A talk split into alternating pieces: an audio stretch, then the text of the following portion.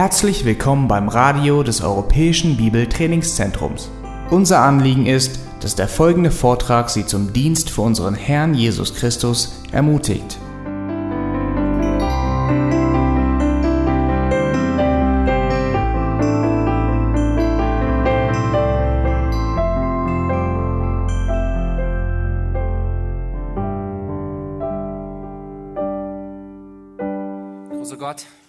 Vater im Himmel, Herr, wir stehen heute vor dir und wir stehen vor deinem Wort, Herr, und wir möchten, ja, wir möchten davon trinken, wir möchten davon essen, Herr, wir möchten dich sehen in, in dem, was wir heute uns anschauen. Herr, wir möchten dich bitten, dass du durch deinen Heiligen Geist in uns wirkst, dass du unsere Augen öffnest, unsere Herzen öffnest. Herr, und dass diese Zeit, die wir zusammen verbringen in deiner Offenbarung, Herr, dass sie unser Leben ändert und äh, in die Richtung lenkt, die, uns, die du von uns haben möchtest, Herr. In deinem Namen. Amen. Amen. Dürft euch setzen. Ja, es ist schön, dieses Privileg zu haben, um äh, auf der einen Seite in Gottes Wort zu studieren, sich das in genauerem Detail anzuschauen und auf der anderen Seite dieses Studierte und diese Zeit, die man verbracht hat, in Gottes Wort auch weitergeben zu dürfen. Und ich bin Gott sehr dankbar für diese Möglichkeit und wir werden heute ähm, da weitermachen, wo Matthias letztens, äh, nicht vor kurzer äh, Zeit oder vor kurzer Zeit, aufgehört hatte. Wir sind wieder im 1. Mose in Kapitel 2. Bitte schlagt eure Bibeln in 1. Mose Kapitel 2 auf.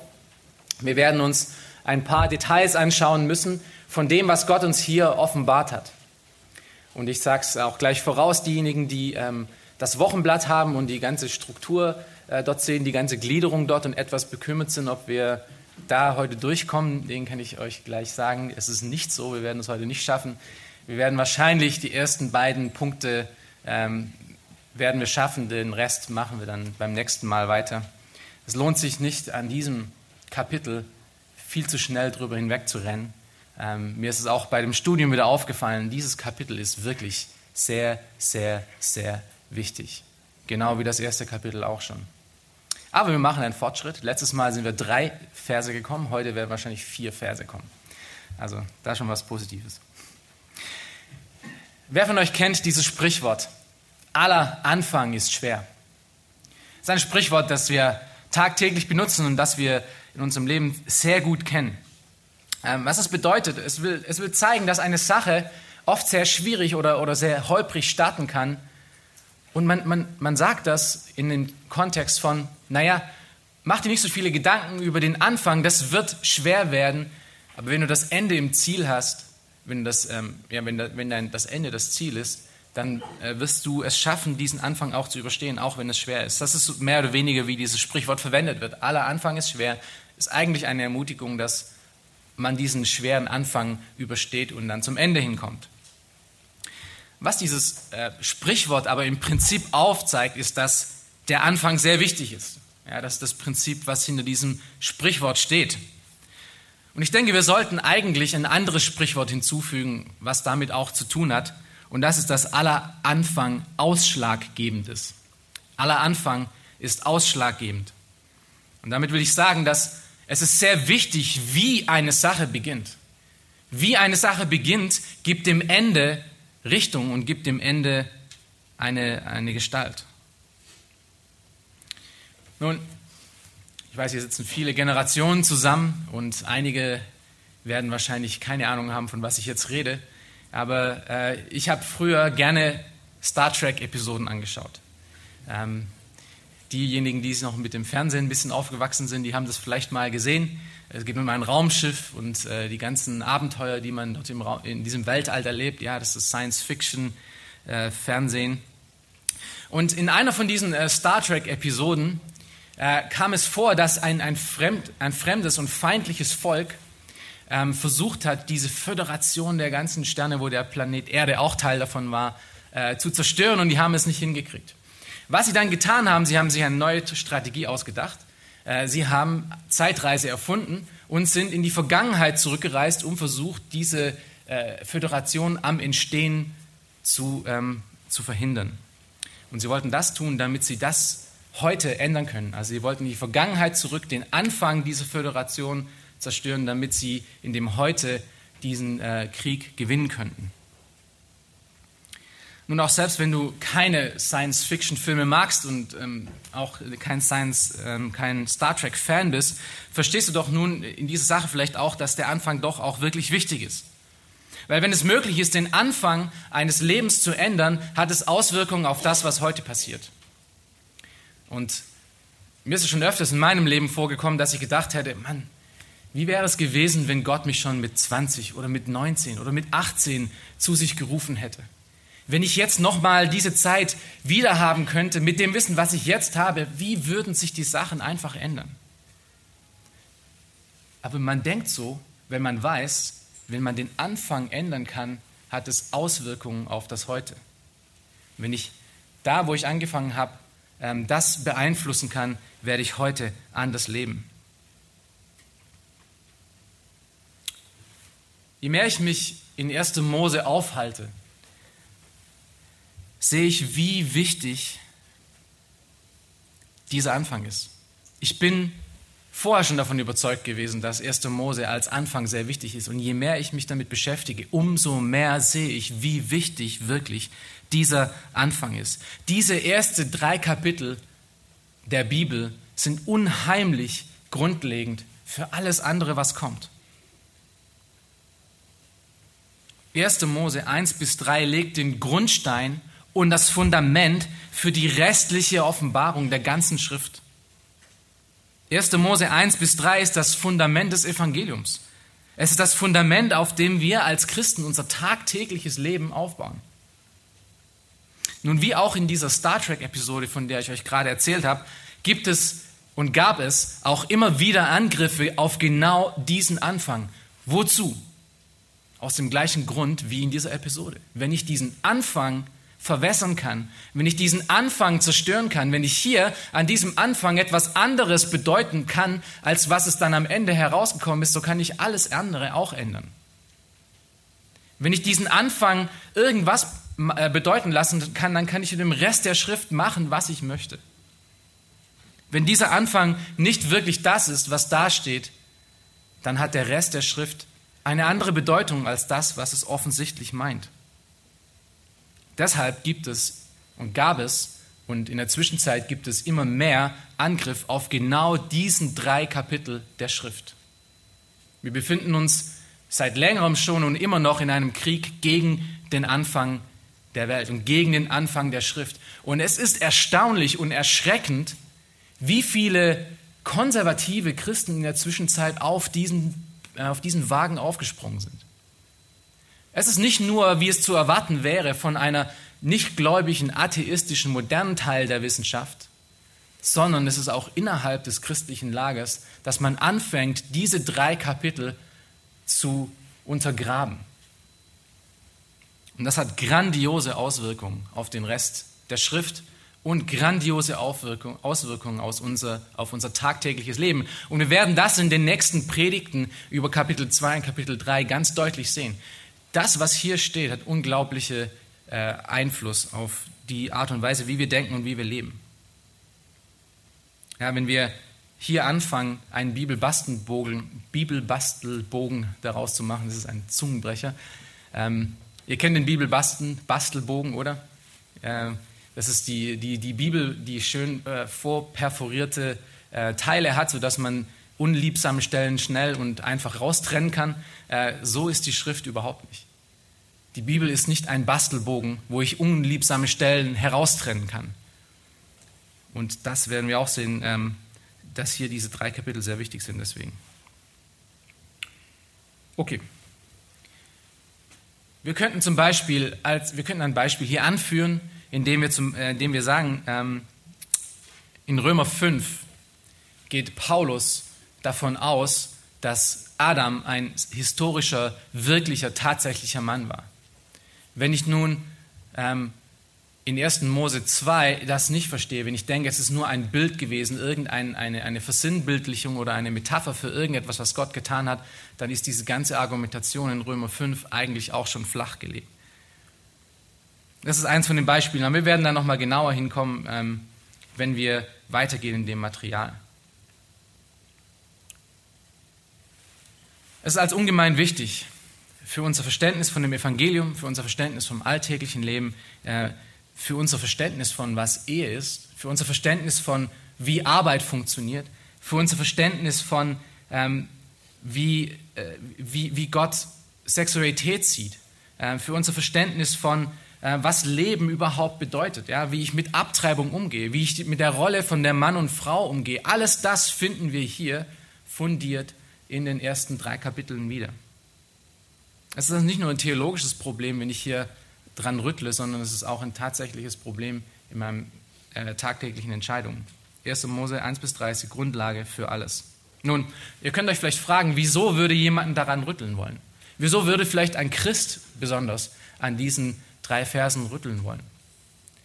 Ich kann euch einen ganz kurzen Einblick geben. Ich kann nicht jedes äh, Herz hinterschauen, aber es gibt unterschiedliche Motivationen, die dafür treffen würden. Das eine ist es, dass man Menschenfurcht hat. Man fühlt sich als Idiot, wenn man sagt, ja, das, was hier steht, Adam und Eva äh, wurden als Menschen erschaffen, die Gott gemacht hat, innerhalb von sechs Tagen.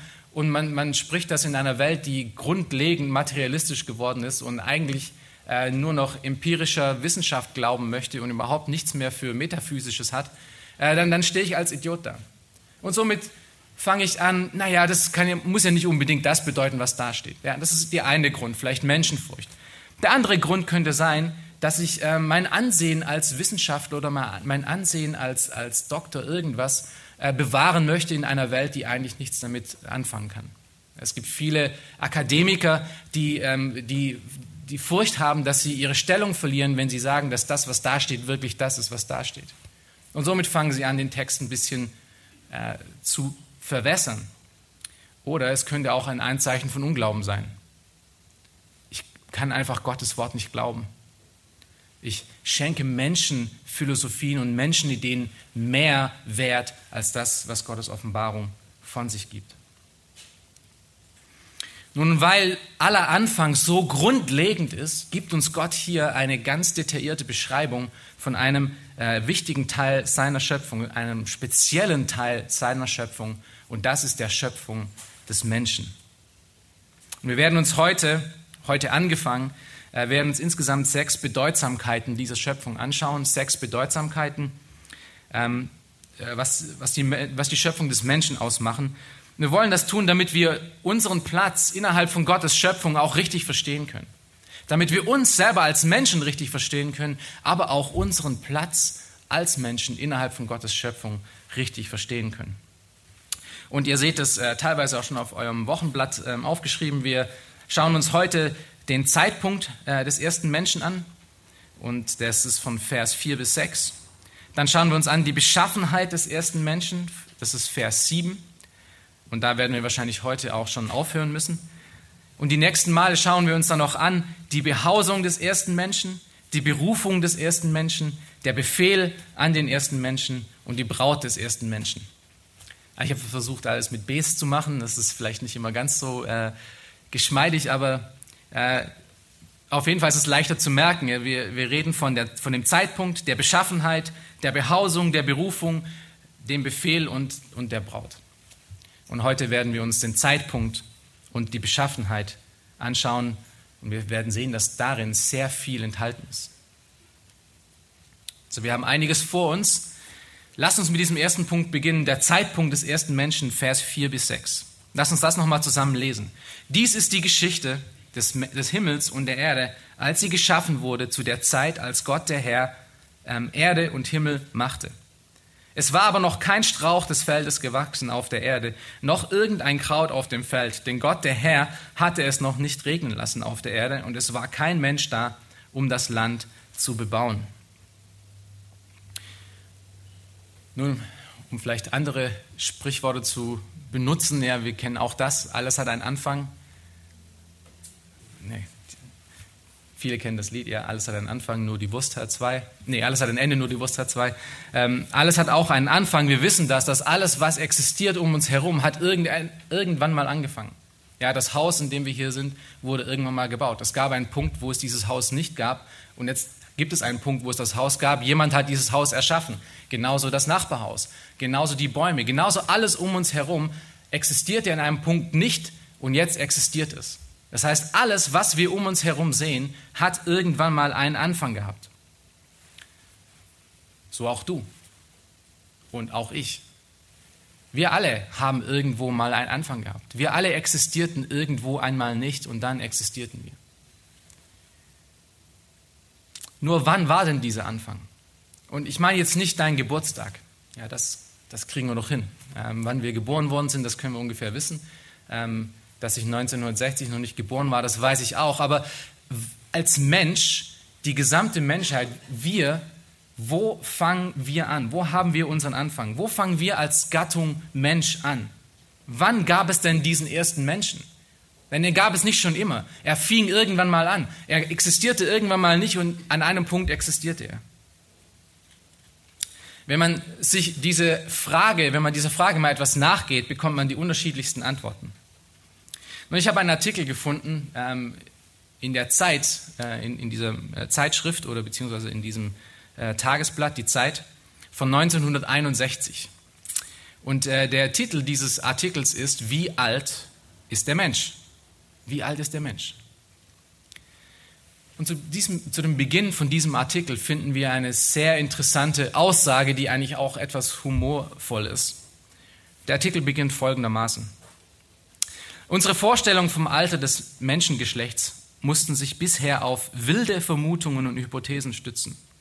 Jetzt endlich können wir uns auf Tatsachen berufen. So kommentierte diese Tage der englische Anthropologe Dr. L.S.B. Leakey ein Untersuchungsergebnis, das die Wissenschaft schockiert hat und das wahrscheinlich dazu führen wird, dass manche Lehrbücher drastisch umgeschrieben werden müssen. 1961. Okay? Was war denn dieser Fund? Was war denn so drastisch weltbewegend? Nun, man hat herausgefunden, man denkt herausgefunden zu haben, äh, dass der Mensch nicht 500.000 Jahre alt ist, wie vorher geglaubt, bis 1961, sondern dass er mindestens 1,75 Millionen Jahre alt ist.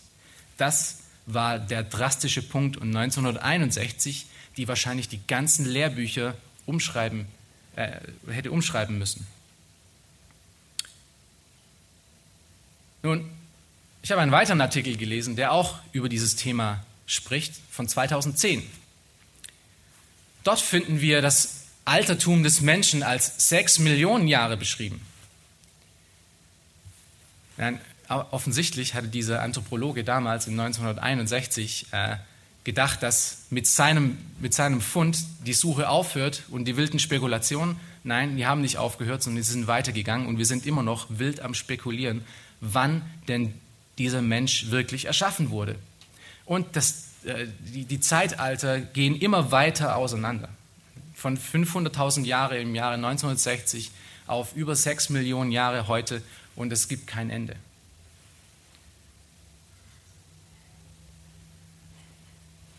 Im Gegensatz dazu finden wir in Gottes Wort eine ziemlich klare Aussage, wann denn dieser Mensch erschaffen wurde.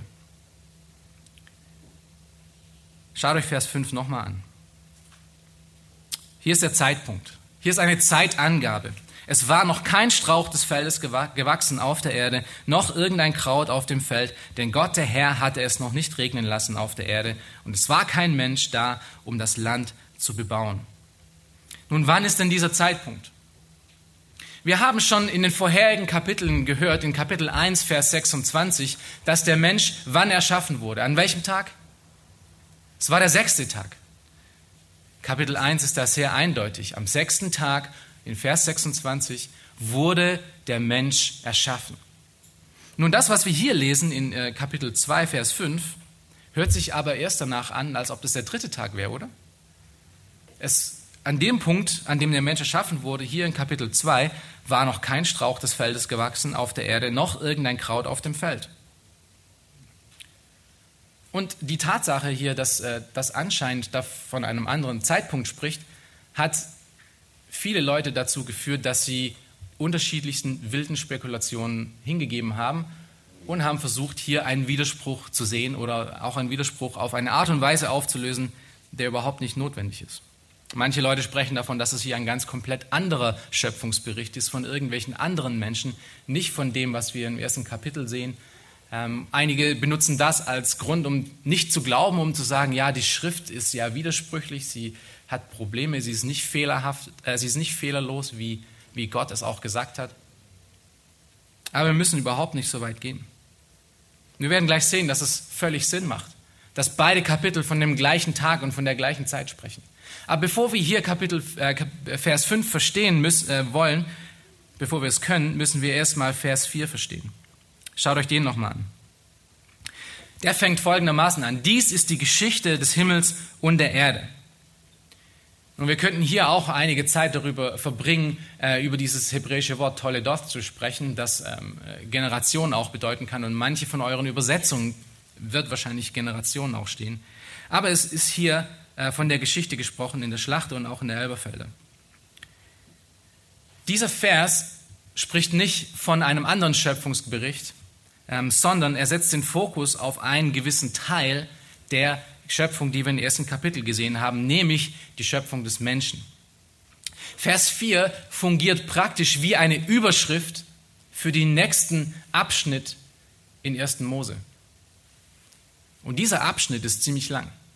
Dieser Abschnitt fängt hier in äh, 2, Vers 4 an und geht bis hin zum letzten Kapitel.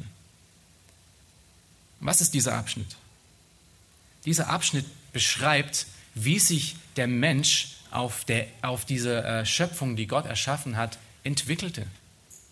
Es fängt mit einem Garten in Eden an und endet mit einem Sarg in Ägypten. Und der ganze Weg von dem einen Punkt bis zum anderen macht die ganzen Menschengeschichte aus. Also Kapitel 2 beginnt augenscheinlich am sechsten Tag und detailliert die Schöpfung des Mensch, des, der Menschheit. Und ich möchte euch zeigen, dass es wirklich so ist. Um den Zeitpunkt von, äh, von Vers 5 richtig zu verstehen, damit wir hier nicht durcheinander kommen, äh, müssen wir genau wissen, welche Anhaltspunkte uns Mose hier gibt. Er gibt hier zeitliche Anhaltspunkte. Speziell nennt er hier zwei Dinge, die an diesem Punkt noch nicht da waren. Schaut euch den Text nochmal an. Was sind diese beiden Dinge, die an diesem Punkt noch nicht da waren? Es gab kein Strauch des Feldes und es gab auch kein Kraut auf dem Feld. Das sind die zwei Anhaltspunkte, äh, die wir haben. Es ist nun wichtig zu hören, ähm, weshalb diese Dinge noch nicht vorhanden waren. Schaut euch den Text nochmal weiter an. Mose gibt uns nämlich hier zwei Gründe, weshalb diese zwei Dinge nicht da waren. Es ist wirklich faszinierend. Ähm, auf der einen Seite sagt er, denn Gott, der Herr, hatte es noch nicht regnen lassen auf der Erde. Das ist der eine Anhaltspunkt. Der andere ist, dass es noch keinen Menschen gab, um das Land zu bebauen. So Mose sagt hier, dass diese beiden Dinge, Kraut und äh, Strauch, noch nicht da waren, weil es A noch nicht geregnet hatte und B der Mensch noch nicht da war, um das Feld zu bebauen. Lass uns diese Punkte mal kurz prüfen. Regen. Wenn es dato noch bis, noch nicht, bis dahin noch nicht geregnet hatte, dann könnte man ja davon ausgehen, dass es keine Vegetation gab. Es gab noch keine Pflanzen, denn es hat noch nicht geregnet. Nein, Mose setzt hier einen Riegel davor und sagt in Vers 6, wenn ihr euch den anschaut, aber ein Dunst stieg beständig von der Erde auf und bewässerte die ganze Fläche des Erdbodens. Aha, das Wasser kam also nicht von oben, sondern von unten. Die Erde wurde sehr wohl bewässert, aber auf eine andere Art und Weise, wie wir sie heute kennen dieser Dunst, von dem hier gesprochen wird, ist nicht ein Dunst, wie wir äh, Nebel kennen, sondern es spricht von Quellen, die von unten herauskommen. Es ist Wasser, das von unten herauskommt, aus dem Boden hervorquillt und so die Schöpfung bewässert. Also der Urzustand dieser Erde hatte ein völlig anderes Bewässerungssystem, wie wir es heute kennen. Wie funktioniert unser Bewässerungssystem heute? Nun ist es Regen, es ist Verdunstung und es ist die Bewegung der Erde und die Bewegung der Wolken, die diesen ganzen Kreislauf am Leben hält. Das ist, was wir heute kennen. Zu der Zeit, an dem Punkt, bevor der Mensch erschaffen wurde, war es aber anders. Die Bewässerung kam von unten. Kurze Frage. Wann lesen wir denn das erste Mal von Regen? Wann kommt das erste Mal Regen vor? Nun, wir werden das dann sehen, wenn wir da hinkommen. Wir werden da genauer nochmal äh, dran schauen, wenn wir, wenn wir da hinkommen. Aber das erste Mal, wenn wir von, Reden, von Regen lesen, ist in Kapitel 6. Und die aufmerksamen Bibelschüler unter euch wissen, dass Kapitel 6 die Sintflut bespricht. Es ist also sehr gut möglich, dass an dem Punkt, als, äh, als Gott die Sintflut schickte durch unglaublichen Regen, dass das erste Mal war, dass es geregnet hatte. Und deshalb war das auch so verrückt, dass Noah allen sagte, ihr müsst, euch, ihr müsst euch retten, es wird Regen kommen. Die sagen, du spinnst doch, es gibt keinen Regen. Also es könnte, es ist sehr gut möglich, dass das in diese Richtung geht. Dass es bei der Flut zum ersten Mal geregnet hatte. Und beides, oder eines von beiden, Strauch und Kraut, existierten nicht, bis es zu diesem Zeitpunkt geregnet hatte. Das ist der eine Punkt, Regen. Der andere ist Bebauung. Eines oder der beiden von diesen Teilen fehlte, Strauch und Kraut, weil es abhängig war von der Bebauung des Menschen. Und mit dieser Tatsache ähm, ist, diese ganze, ist dieser ganze Widerspruch aufgelöst. Dass es diese Dinge nicht gab, weil der Mensch sie bebaute. Denn was auch immer diese beiden Dinge waren, sie waren, erst da, sie waren erst da, als der Mensch anfing, diese Dinge zu bebauen. Und wann fing denn der Mensch an, diese Dinge zu bebauen? Nach Tag 7. Nicht vorher. Also wir haben hier keinen Widerspruch zu 1. Mose 1. Wir sprechen hier nicht vom dritten Tag, sondern wir sprechen hier immer noch vom sechsten Tag.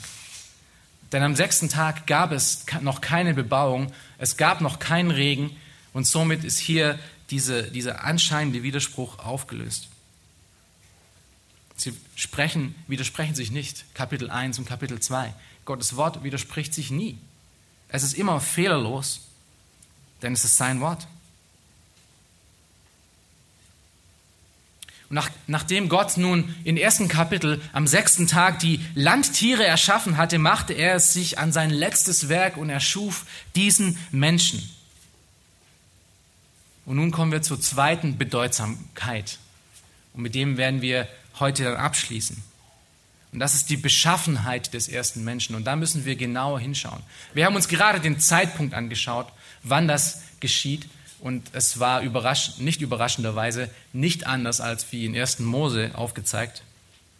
Nun kommen wir zur Beschaffenheit des ersten Menschen. Wie war denn dieser erste Mensch beschaffen? Vers 7, schaut euch Vers 7 an. Da bildete Gott der Herr den Menschen, Staub von der Erde und blies den Odem des Lebens in seine Nase. Und so wurde der Mensch eine lebendige Seele. Wenn ich einmal einen banalen Vergleich ziehen darf. Ähm, Ihr alle habt schon irgendwie mal euch mit Autos beschäftigt, oder? Mit dem Kauf eines Wagens. Ähm, gut, viele der Mädels sagen nein, aber das kommuniziert jetzt gerade äh, eher für die, für die Männer.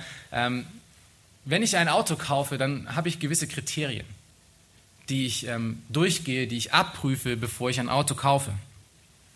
Ich schaue mir, ich schaue mir gewisse Dinge an, äh, die vorher geklärt werden müssen. Ähm, was, sind, was sind solche Dinge, die vorher geklärt werden müssen? Ähm, ich schaue mir die Qualität des Autos an. Ich schaue darauf, ähm, äh, von, von wem es gemacht wurde. Ja, ich schaue darauf, ob es ein Opel ist oder ob es ein VW ist oder äh, von wem auch immer. Also wer, wer diesen Wagen denn er, erbaut und erschaffen hat. Ich schaue mir auch an, aus welchen Materialien dieser Wagen ist. Ich kaufe mir keinen Trabi, weil der augenscheinlich irgendwie aus äh, Pappe gemacht wurde. Und ich möchte eigentlich ein Auto aus Blech haben. Ähm, also ich schaue mir auch Materialien an. Äh, und ich schaue mir an auch, wie dieser Wagen gebaut wurde. wurde er in Mexiko zusammengeschraubt? Wurde er in Dresden zusammengebaut? Ähm, ich kann auch unzählige Geschichten von Leuten erzählen, die mir Geschichten erzählt haben von VW. Deswegen diese beiden unterschiedlichen Städten. Ähm, also ich schaue mir gewisse Dinge an und ich frage mich eigentlich diese Fragen, die wir auch in der Schule kennen, diese ganzen W-Fragen, ja, wer, wie, was, wann, wo, warum und so weiter, die sind auch bei einem Autokauf sehr wichtig. Und all diese Dinge, all diese Kriterien geben mir am Ende ein Bild von dem Wert von diesem Wagen. Und was Gott hier in Vers 7 tut, ist auf eine ähnliche Art und Weise aufgebaut. Er zeigt uns den Wert des Menschen, indem er uns all diese Kriterien aufzeigt. Lass uns da mal genauer hinschauen. Wir sehen fünf wichtige Bewertungskriterien. Wir sehen das Wann, das Wer, wir sehen das Wen, wir sehen das Aus was, das Wie. Wir sehen wann, wer, aus was und wie. Und vor allem auch wen. wen Gott erschaffen hat. Das Wann hatten wir uns gerade schon angeschaut. Wir haben das gesehen in den Versen äh, 5 und 6, dass es am sechsten Tag, wirklich am sechsten Tag war, dass Gott Adam und Eva erschaffen hatte. Aber schaut euch nochmal Vers 7 an. Wenn wir auf das Wer schauen, wer hat denn Adam erschaffen? Wer hat denn den ersten Menschen erschaffen? Woher kam denn der erste Mensch? Was sagt Vers 7? Der erste Mensch wurde gebildet. Er wurde erbaut. Er wurde erschaffen. Und der Konstrukteur ist wer? Es ist Gott selber. Gott hat den Menschen erschaffen. Er ist der Meister. Wir sind sein Werk. Er ist der Töpfer. Wir sind das Tongefäß. Nun, du fragst dich jetzt vielleicht, okay, ja, das kenne ich ja schon, ja, das kenne ich schon aus der Sonntagsschule. Selbst wenn ich kein Christ bin, das habe ich auch schon tausendmal gehört. Aber wieso ist das wichtig? Es ist sehr wichtig. Denn diese Tatsache zeigt Besitztum auf. Es zeigt auf, wem wir gehören. Du gehörst nicht dir selber. Dein Leben gehört nicht dir. Wir als Menschen gehören nicht uns selbst oder dieser Erde, sondern wir gehören demjenigen, der uns erschaffen hat. Er hat ein Anrecht auf uns. Er kann mit uns tun und lassen, was er möchte. Gott ist derjenige, der uns erbaut hat. Er ist der Schöpfer. Er hat ein Anrecht auf unser Leben.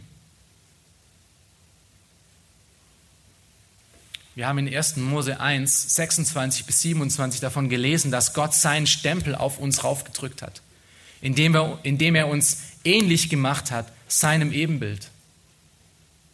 Wir sind nicht uns selbst. Wir gehören ihm, wir sind seins. In 1 Vers 26 spricht Gott davon und sagt, lasst uns Menschen machen nach unserem Ebenbild uns ähnlich. Das sagt nicht, dass wir äh, wie Gott sind. Ja, wir sind keine Götter gemacht worden, sondern wir sind ihm ähnlich und nicht gleich gemacht worden. Das heißt, alle grundlegenden Eigenschaften, die wir als Menschen haben, die nicht, von, äh, die, die nicht sündhaft sind, die kommen von Gott. Äh, Liebe, Freude, künstlerische Schöpfungskraft, Vorstellungskraft, die Fähigkeit und Drang, äh, Dinge zu erbauen, Beziehungen, Denken, Verstand, Willen, all diese Dinge sind Eigenschaften, die von Gott herkommen. Diese haben wir nicht erbaut oder erschaffen in uns selbst, sondern sie wurden uns von Gott gegeben, weil wir in seinem Ebenbild gemacht worden sind. Und dann gibt es Eigenschaften, die Gott alleine hat, die wir nicht haben, zum Beispiel Ewigkeit, Unabhängigkeit und die ganzen Wörter, die mit all anfangen. Allgenügsamkeit, Allwissen, Allgegenwart und so weiter. Wenn ihr dazu noch mal mehr wissen wollt, hört euch noch mal die zwei Predigten von Matthias an über den sechsten Tag. Das ist das Wer. Ja? Gott hat uns erschaffen. Er ist derjenige, der äh, Recht auf uns hat. Er hat ein Anrecht auf unser Leben, denn er hat uns als Menschen erschaffen. Nun, wen hat denn Gott erschaffen? Das ist auch eine Frage, die wir fragen müssen. Du sagst, na, das ist ja sehr klar. Ja, er hat den Menschen erschaffen, wir haben es ja gerade gelesen. Ähm, richtig. Allerdings müssen wir nochmal genau nachschauen. Denn wir lesen, wenn ihr kurz ähm, weitergeht, in Vers 18, ein wenig später, dass es nur einen einzigen Menschen gab, der erschaffen wurde in Vers 7. Nicht die ganze Menschheit, sondern ein einziger Mensch. Wir lesen in Vers 18 nämlich, und dort steht, der, Gott, der Herr, sprach, es ist nicht gut, dass der Mensch allein sei, ich will ihm eine Gehilfin machen, die ihm entspricht. Und im Folglichen lesen wir davon, dass Gott eine einzige Frau für diesen einen einzigen Mann erbaut. Und somit sehen wir, dass was in Vers 7 als Mensch gemeint ist, ist ein Mann, ein Mensch und nicht die ganze Menschheit. Nicht tausende von Menschen auf einmal, sondern ein einziger. Und es ist nur interessant, sich dieses Wort oder die, die, die Wortgruppen anzuschauen, die im Hebräischen mit Mensch übersetzt werden. Hier gibt es im Grunde, äh, hier gibt es mehrere, aber hier gibt es im Grunde vier, ähm, die am meisten verwendet werden. Das ist einmal das Wort Adam, das bedeutet Mensch. Es gibt ähm, die Wortgruppe um Ish und Isha, das bedeutet Mann und Frau. Es gibt das Wort Enosh und es gibt noch das Wort Geber. Und alle von diesen vier äh, Worten haben einen ganz speziellen Fokus auf den Menschen. Erstens Adam. Wenn Adam vorkommt, wenn im Hebräischen das Wort Adam vorkommt, ohne einen spezifischen Artikel, ja, also wie im Deutschen die oder der oder das, wenn einfach nur das Wort Adam dasteht, ist es immer die allgemeine Menschheit gemeint, also die ganze Gruppe, die Gattung der Menschen.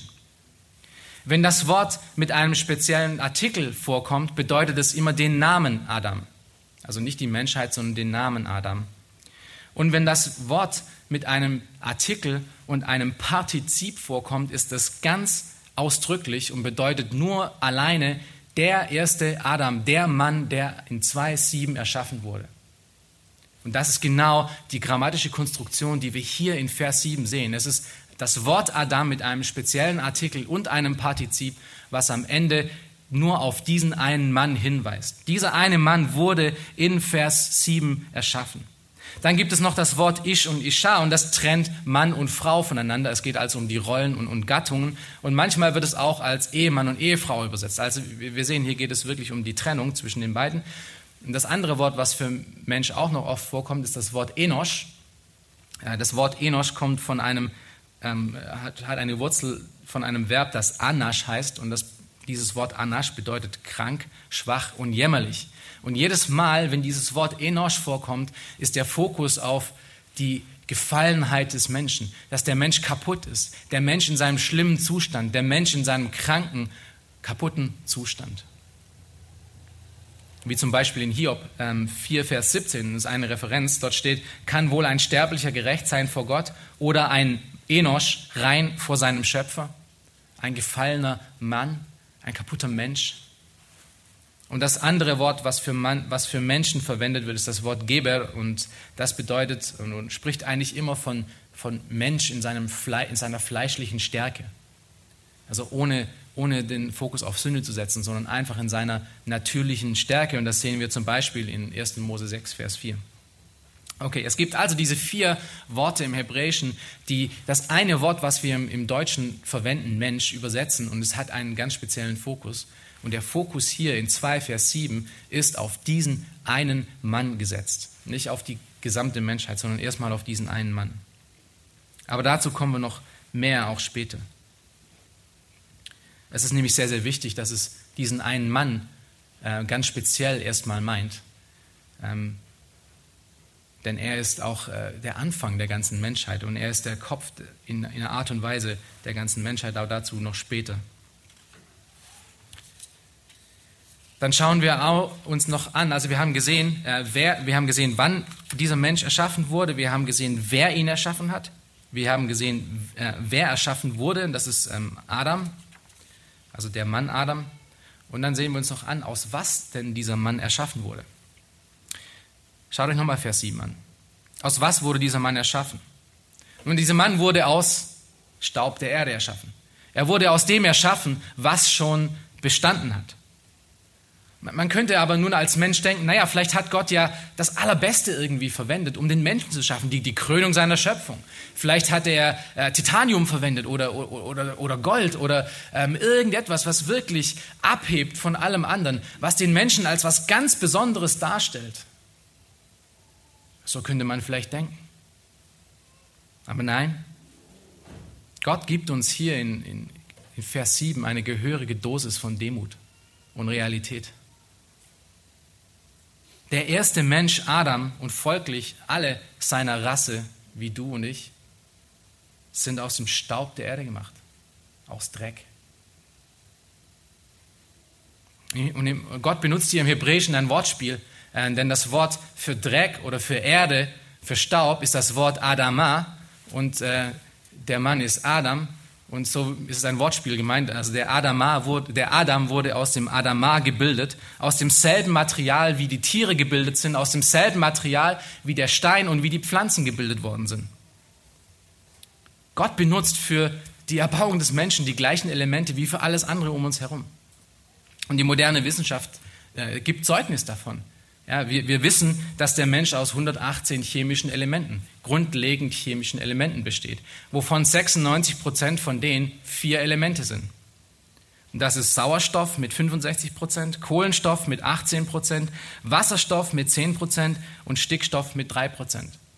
Und die restliche Liste äh, hat solche Namen, die wir sehr gut kennen, wie Calcium mit 1,5 Prozent, Phosphor mit einem Prozent, Kalium, Schwefel, Natrium, Magnesium. Das sind alles ganz gewöhnliche Stoffe, mit denen alles andere in dieser Welt auch erbaut worden ist.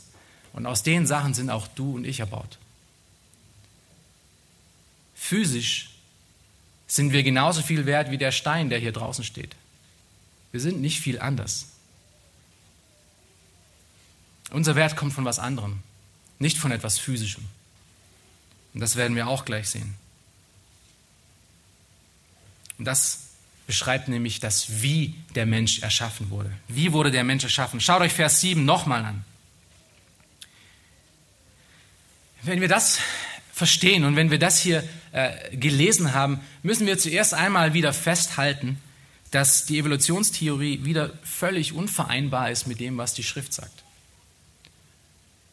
Die Evolutionstheorie geht ja im Grunde davon aus, dass wir von einem, äh, von einem Urschleim aus über einen Fisch, über ähm, einen Affen bis hin zum modernen Menschen gekommen sind.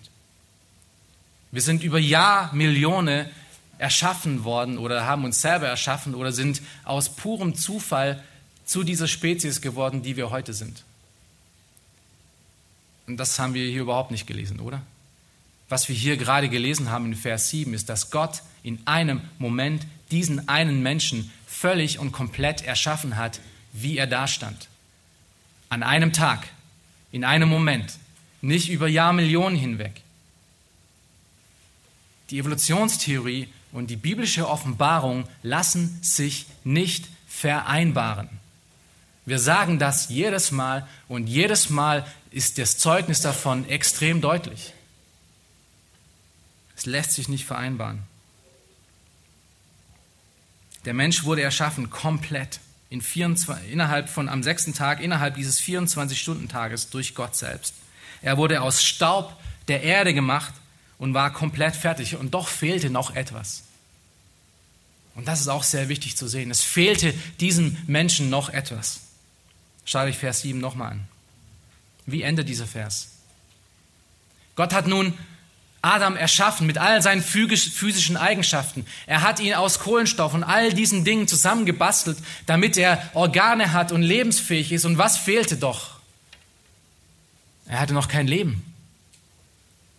Schaut euch das Ende von Vers 7 an. Gott blies den, den Odem des Lebens in seine Nase und so wurde der Mensch eine lebendige Seele.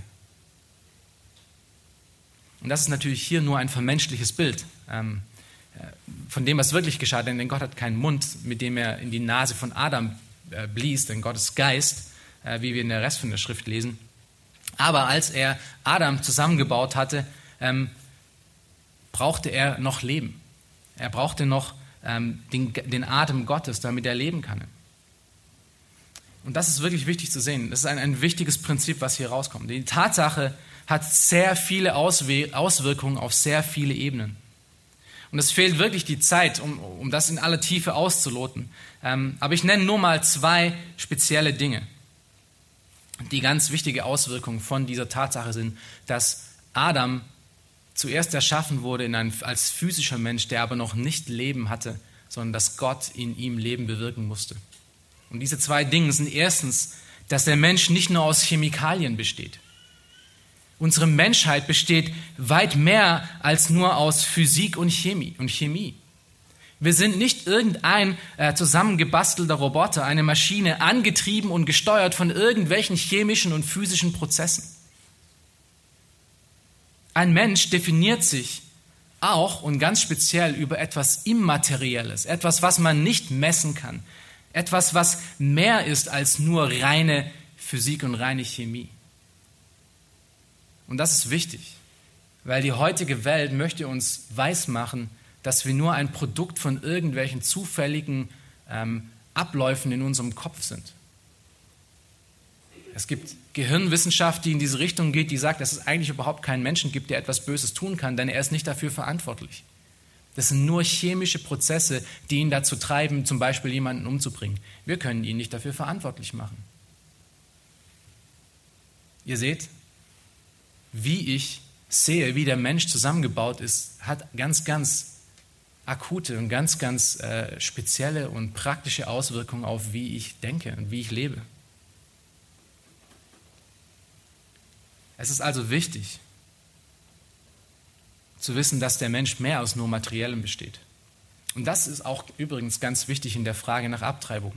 Wenn wir uns die Frage stellen, nach wann Leben beginnt, stellen wir die Frage nicht allein nur nach irgendwelchen chemischen Prozessen, sondern der Mensch besteht aus all den Dingen plus einer Seele. Und das äh, beantwortet die Frage eigentlich ziemlich genau, was denn Leben ist und wann der Mensch ein lebendiges Wesen ist. Nämlich an dem Punkt, wo Gott ihm Leben gibt, nicht wo irgendwelche chemischen Punkte zusammengekommen sind. Zweitens, dein physischer Körper kann ohne diesen immateriellen Teil nicht leben, nicht lebendig sein. Und dieser Teil kommt von wem? Dieser Teil kommt von Gott selber. Er ist derjenige, der Leben gibt. Er ist die Quelle des Lebens. Er ist die Quelle von deiner Existenz. Er ist derjenige, der, der dafür sorgt, dass du jetzt nicht in den nächsten Sekunden von diesem Stuhl kippst und tot umfällst. Hört dazu Paulus, der vor den größten Philosophen der Welt stand, auf dem Areopag in Griechenland und Folgendes dazu sagt. In Apostelgeschichte 17, Vers 24 bis 25.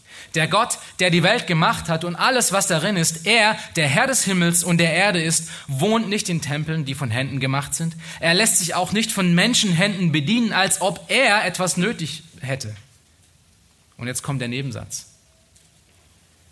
Da er doch selbst allen Leben und Odem und alles gibt. Die Tatsache, dass du in dieser Sekunde nicht tot auf der Erde liegst, mit deinem physischen Körper gemacht aus dem Stoff dieser Erde, ist, weil Gott die Quelle deines Lebens ist. Er ist derjenige, der dich erhält. Er ist derjenige, der dir es gegeben hat. Diese Tatsache zeigt uns, wie abhängig wir doch von Gott und von seinem Wirken in uns sind. Wie, wie abhängig wir von, von seiner ständigen Gnade und von seiner täglichen Güte sind. Und wenn du das wirklich verinnerlicht und verstanden hast, lass mir dir sagen, dann hast du, dann hast du niemals einen schlechten Tag in deinem Leben. Dann hast du niemals einen Tag, an dem du undankbar sein kannst. Weil selbst wenn alles um dich zusammenbricht, ist diese eine Sache immer noch, an der man dankbar sein kann, dass Gott einem Atem und Odem und wirklich alles gibt. Es ist sehr wichtig zu verstehen, wie der Mensch zusammengebaut wurde. Es gibt noch eine weitere Tatsache, die wir daraus äh, ziehen können. Das ist in einem alten Kirchenlied, was ich letztens gefunden habe, ähm, äh, kriegt der Schreiber das wirklich gut hin und, drückt das auch wirklich schön aus. Ähm, diese Tatsache, dass wir als Mensch mehr als physisch sind. Und er, er zeigt das in, in, zwei von den Versen von diesem Kirchenlied, in, in, Vers 1 und Vers 5. Und ich lese es einfach mal vor und kommentiere dann, dann äh, darauf. Der erste Vers beginnt, ich weiß, woran ich glaube, ich weiß, was fest besteht, wenn alles hier im Staube wie Sand und Staub verweht. Ich weiß, was ewig bleibet, wo alles wankt und fällt, wo Wahn die Weisen treibet und Trug die Klugen prellt. Und dann in Vers 5. So weiß ich, was ich glaube. Ich weiß, was fest besteht und in dem Erdenstaube nicht mit als Staub verweht. Ich weiß, was in den Grauen des Todes ewig bleibt und selbst auf Erdenauen schon Himmelsblumen treibt. Ihr seht, der Schreiber dieses Liedtextes hat verstanden, dass die Tatsache, dass wir als Menschen mehr als nur Chemie sind, uns Hoffnung für eine Ewigkeit gibt. Denn was passiert, wenn dieser Körper stirbt? Wenn wir nur Chemie sind und physische Bestandteile, ist es vorbei. Aber die Tatsache, dass Gott uns aufgezeigt hat, dass wir aus, aus diesen physischen Elementen entstanden sind, aber besonders einen immateriellen Teil in uns haben, der uns wirklich Leben gibt, das gibt uns Hoffnung auf ein ewiges Leben. Das ist die Komponente, die uns aufzeigen kann, es gibt noch viel mehr als den Tod. Obwohl der Tod der, der ewige Gleichmacher ist. Ja? Ob du König oder, oder Diener bist, ob du reich oder arm bist, ob du schwarz oder weiß bist, ob du, ob du Russe oder, äh, oder Ukrainer bist oder wer auch immer du bist. Wir alle sterben den gleichen Tod und wir alle kommen am Ende zum gleichen elementaren Auflösung wieder. Wir sind alle Staub. Und das ist auch, was der Schreiber des Predigerbriefes, äh, was, der, was äh, Salomo im Prediger auch zeigt. Vom Staub sind wir gekommen und vom Staub gehen wir wieder zurück. Aber wenn das alles ist, dann gibt es keine Hoffnung auf dieser Welt. Aber Gott zeigt uns hier in 1. Mose 2, 7, dass es mehr gibt. Wir sind alle ewige Wesen. Und C.S. Lewis hat das mal ausgedrückt und gezeigt, dass wir, alle ewig, dass wir alle ewig geboren werden. Jeder von uns, der du hier heute sitzt, bist für ewig am Leben. Nicht, weil dein Körper ewig lebt, sondern weil dein Geist ewig lebt. Das ist das Immaterielle, was nicht mitstirbt. Und die Bibel zeigt uns auf, dass es nur zwei Orte gibt, die nach dem Tod äh, erreichbar sind, wo alle ewigen Menschen hingehen. Entweder Ewigkeit im Himmel mit Gott oder Ewigkeit in der Hölle ohne ihn. Das sind die beiden Wege.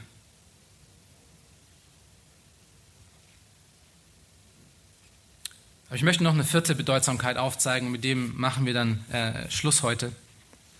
Und die ist auch extrem wichtig. Und die hat auch mit dem was zu tun, was wir gerade gesagt haben. Und das ist, dass wenn Gott wirklich die einzige Quelle des Lebens ist, dann hat das ganz spezielle Auswirkungen auf unsere geistliche Wiedergeburt. Wenn Gott der Einzige ist, der Leben geben kann, dann kann Gott alleine auch nur neues Leben bewirken. Wenn kein Mensch sich selber zum Leben bringen kann, dann kann auch nur Gott uns neues Leben geben. Und so viel schreibt Paulus in dem Epheserbrief. In Kapitel 2, Vers 4 bis 5 sagt er, Gott aber, der reich ist am Erbarmen, hat um seiner großen Liebe willen, mit der er uns geliebt hat, auch uns, die wir tot waren, durch die Übertretungen mit Christus was gemacht? Lebendig gemacht. Lebendig gemacht. Die Tatsache, dass hier heute in diesen Reihen Menschen sitzen, die Gott als Schöpfer und Gott als Herr kennen, ist alleine Gottes Wirken in ihnen. Ja, Gott hat ihnen die Möglichkeit gegeben, um Ja zu sagen. Und da kommen wir auch noch dazu in den nächsten, in den nächsten Versen, die wir heute nicht mehr durchgehen. Aber Gott ist derjenige, der die Quelle des Lebens ist. Gott ist auch derjenige, der die Quelle des neuen Lebens ist. Und damit ist auch der Ausweg aus diesem Problem, was ich gerade beschrieben habe, dass wir ewige Menschen sind, damit auch, ist auch dieses Problem gelöst. Denn Gott hat uns auch seinen Weg gegeben. Er hat uns die Lösung gegeben, wie wir aus diesem Dilemma herauskommen. Wer möchte ewiges Leben haben, der komme zu ihm, allein durch Gott, weil er ist der Alleinige, der, der neues Leben geben kann. Wenn du aber für dein ganzes Leben lang im Unglauben verharrst, wird es kein neues Leben für dich geben, sondern nur ewigen Tod für alle Ewigkeit. Du wirst sterben, ohne jemals zu sterben für alle Ewigkeit. Die Bibel ist eindeutig darüber. Und der Weg ist eindeutig. Der Weg ist durch Jesus Christus allein. Er allein ist der Weg, die Wahrheit und das Leben. Und er gibt dir heute die Möglichkeit, wieder zu ihm zu kommen oder neu zu ihm zu kommen. Er reicht dir die Hand und sagt, komm zu mir, ich habe die Lösung parat. Du musst nichts tun, außer nur zu mir zu kommen. Denn ich bin derjenige, der neues Leben geben kann. Ich alleine bin derjenige, der neues Leben geben kann. Ihr seht, wir sind völlig von Gott abhängig. In allem, was wir tun. Und somit genug für heute. Wir werden nächstes Mal weitermachen und wir werden uns einen anderen sehr wichtigen Teil anschauen, der auch ganz konkrete Auswirkungen auf unsere Hoffnung hat, äh, in, in der wir leben der einen ganz konkreten Ausblick auf unsere Zukunft gibt. Und das ist, wenn Gott beschreibt, wie Adam, äh, sein, wie er gelebt hat am Anfang, wo er gelebt hat. Wenn er den Garten von Eden beschreibt. Und wir werden sehen, dass dieser Garten extrem wichtig ist, um, um richtig zu verstehen. Lasst uns aufstehen, äh, zusammen noch beten. Und wir wollen auch dann beim Abendmahl daran denken, dass Gott wirklich uns neues Leben gegeben hat. Er allein ist die Quelle von dem, dass wir hier heute stehen dürfen.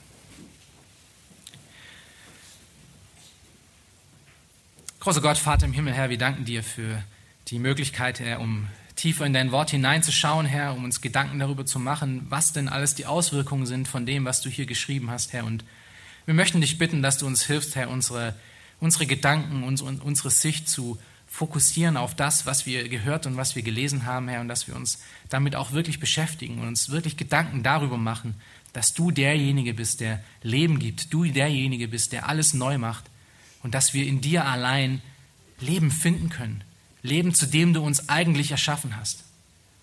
Danke, Herr, für diese unglaubliche Hoffnung, die du uns gegeben hast, Herr, dass wir mehr sind als nur Staub und Erde und dass unser Wert nicht in unserem physischen Befunden ist, sondern dass unser Wert alleine in dem befunden ist, dass du uns in deinem Ebenbild erschaffen hast. Wir danken dir, Herr, dafür und wir möchten dich bitten, dass du den Rest von diesem Tag weiter segnest. In deinem Namen. Amen. Amen.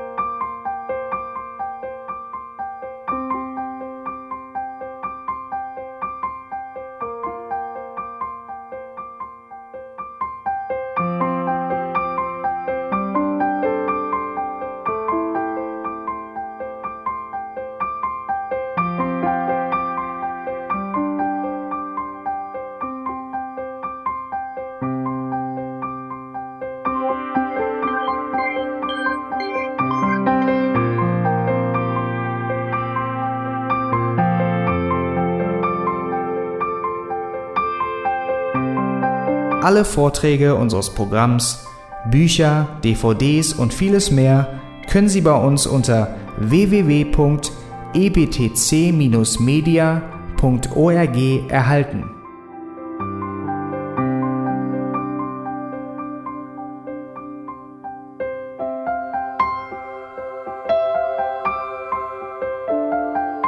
Radio Neue Hoffnung ist frei und ohne Werbung nur aufgrund Ihrer Spenden möglich. Wenn Sie weitere Informationen dazu finden möchten, wie Sie Radio Neue Hoffnung unterstützen können, besuchen Sie die Webseite www.rnh.de.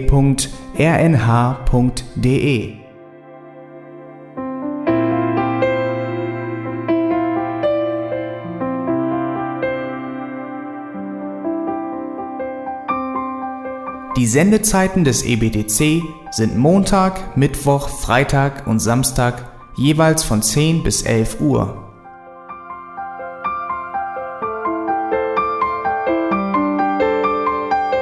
Sie finden uns im Internet unter www.auslegungspredigt.org.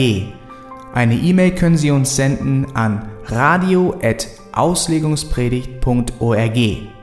Telefonisch erreichen Sie uns unter 0049 30 60 988 610. Unsere Postanschrift ist EBTC Havelländer Ring 40 in 12629 Berlin, Deutschland.